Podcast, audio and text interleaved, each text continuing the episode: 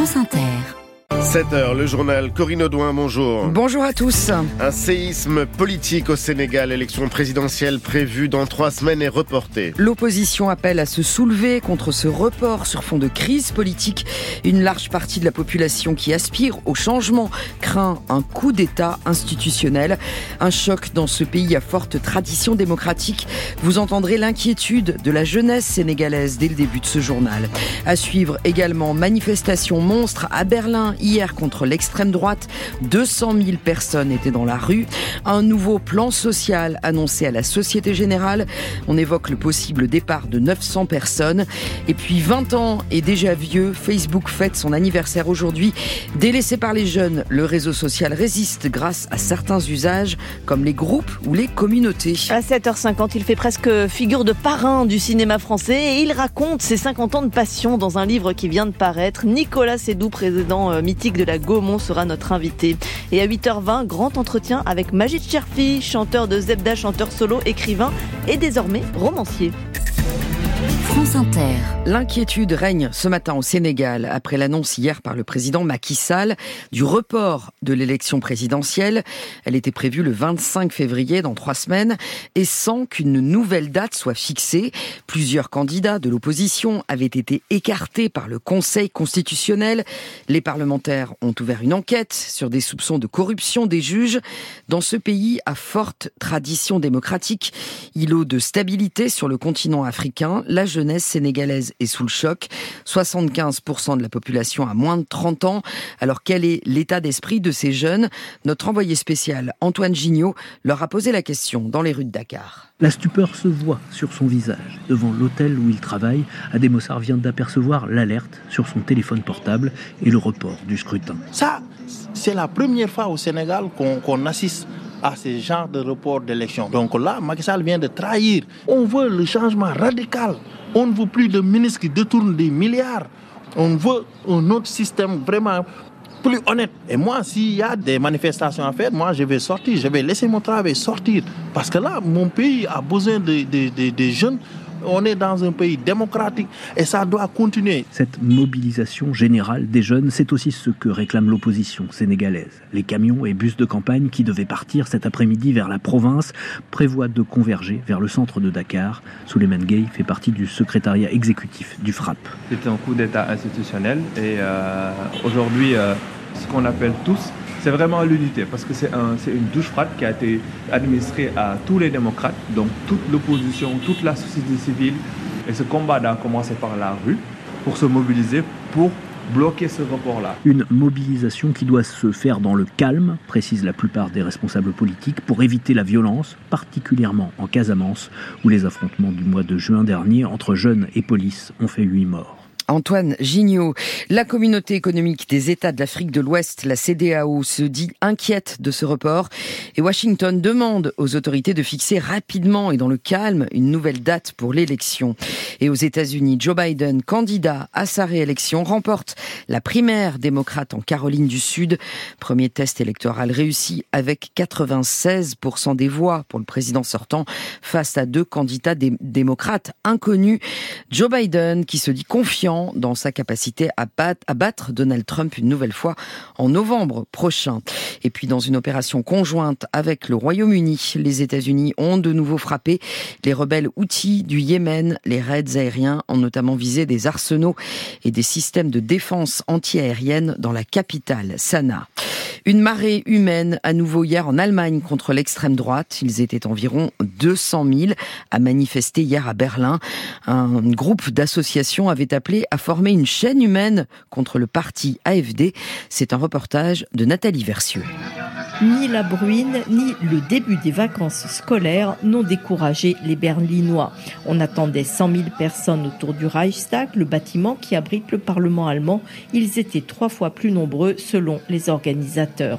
Des familles, des étudiants, des groupes d'amis, drapeaux arc-en-ciel agités dans le ciel gris, de nombreuses banderoles peintes à la main, souvent humoristiques, de gigantesques bulles de savon s'envolent vers le Reichstag. En fait, c'est déjà bien trop tard. Nous avons regardé sans rien faire le développement de l'AFD pendant bien trop longtemps. Maintenant, c'est vraiment important qu'on aille tous dans la rue. Faire interdire l'AFD, ce serait déjà un début, même si ça ne changera pas la façon de penser des gens. Même s'ils ne vont pas tout à coup se dire je vote à gauche ou pour un autre parti. Dans les sondages, le parti d'extrême droite a reculé de 3 points à 19% depuis le début du mouvement, mais les politologues sont prudents sur l'interprétation à donner à ce recul à la veille de trois scrutins régionaux cruciaux à l'automne à l'est du pays. Berlin, Nathalie Versieux pour France Inter. 7h06 en France, 900 postes supprimés en plus à la Société Générale. C'est ce qu'affirme le journal Les Échos, ce nouveau plan qui ne serait pas le premier au sein de la banque, la banque qui emploie 56 000 personnes en France, devrait être dévoilé demain au syndicat. Maxime Deps. La CGT en tête réclame un exposé honnête, transparent. Il serait temps des objectifs de la direction, pas prolixe il y a quelques jours déjà lorsque sont sortis dans la presse des premiers chiffres, un plan dans les cartons de 500 postes possiblement supprimés. On parlerait donc désormais de 900 postes. Pas de commentaires ni d'informations, mais des inquiétudes qui grandissent côté salariés, alors que la fusion dans laquelle s'est engagée la Société Générale avec le Crédit du Nord implique déjà d'importantes coupes dans les effectifs. Les agences, près de 1500 d'entre elles, appelées à fermer l'an prochain. Les syndicats décrivent un traumatisme profond en interne depuis des années avec des plans de départ qui n'en finissent pas de se succéder. Cette fois, des postes au siège de la défense ainsi qu'au support informatique seraient au cœur de ce nouveau plan qui devrait donc être dévoilé demain et qui n'étonnerait finalement pas grand monde dans les bureaux.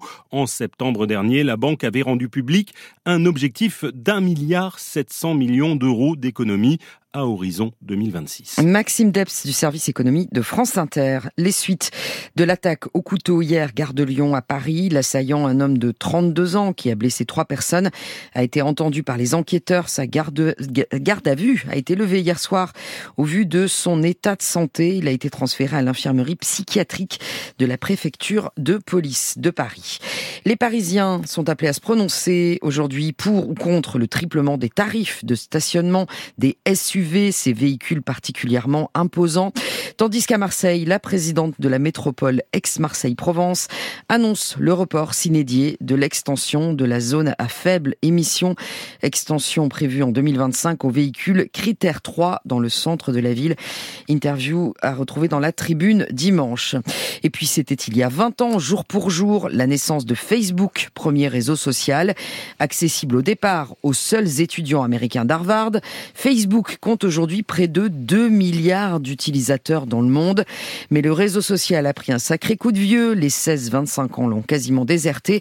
Certains usages autour des groupes et des communautés font tout de même de la résistance. William Delesseux. Plutôt actif, le groupe des habitants de Marly-le-Roi dans les Yvelines. Des dizaines de publications par jour, 10 000 membres et des nouveaux chaque semaine. Lorsque je suis entré dedans, c'est parce que j'avais perdu mon chat. Une photo du félin égaré, un texte et les habitants se sont lancés à sa recherche. J'ai vu qu'il y a beaucoup de personnes qui ont pris ça à cœur et qui, sont sorties dehors, qui cherchaient quand même carrément pour, euh, donner des infos. Donc euh, je pensais que 3-4 personnes allaient répondre et pas plus, mais euh, au final, presque tout le groupe a participé. Donc grand merci à eux encore une fois. Grâce à la mobilisation, le chat est retrouvé au bout de deux semaines. Des professions se sont aussi organisées en groupe. Celui des sages-femmes rassemble 135 000 membres. Quand on se retrouve face à des images qu'on ne comprend pas ou euh, des idées. Euh. On poste les photos d'un cas clinique qui nous pose question et rapidement on a des collègues qui vont répondre. Euh, c'est intéressant. Pour les étudiants, Facebook retrouve son utilité à l'étranger. Les Français à Londres, 78 000 participants. Ce genre de groupe, on ne le trouve pas dans les autres réseaux. Je me rappelle que les gens partageaient leurs bons plans et ça permettait même de rencontrer des gens qu'on n'aurait pas côtoyés si on était en voyage et qu'on connaissait personne. Depuis le retour de Charlotte à Paris. J'utilise de temps en temps, mais c'est vraiment hyper rare. En général, c'est juste pour communiquer avec mes parents.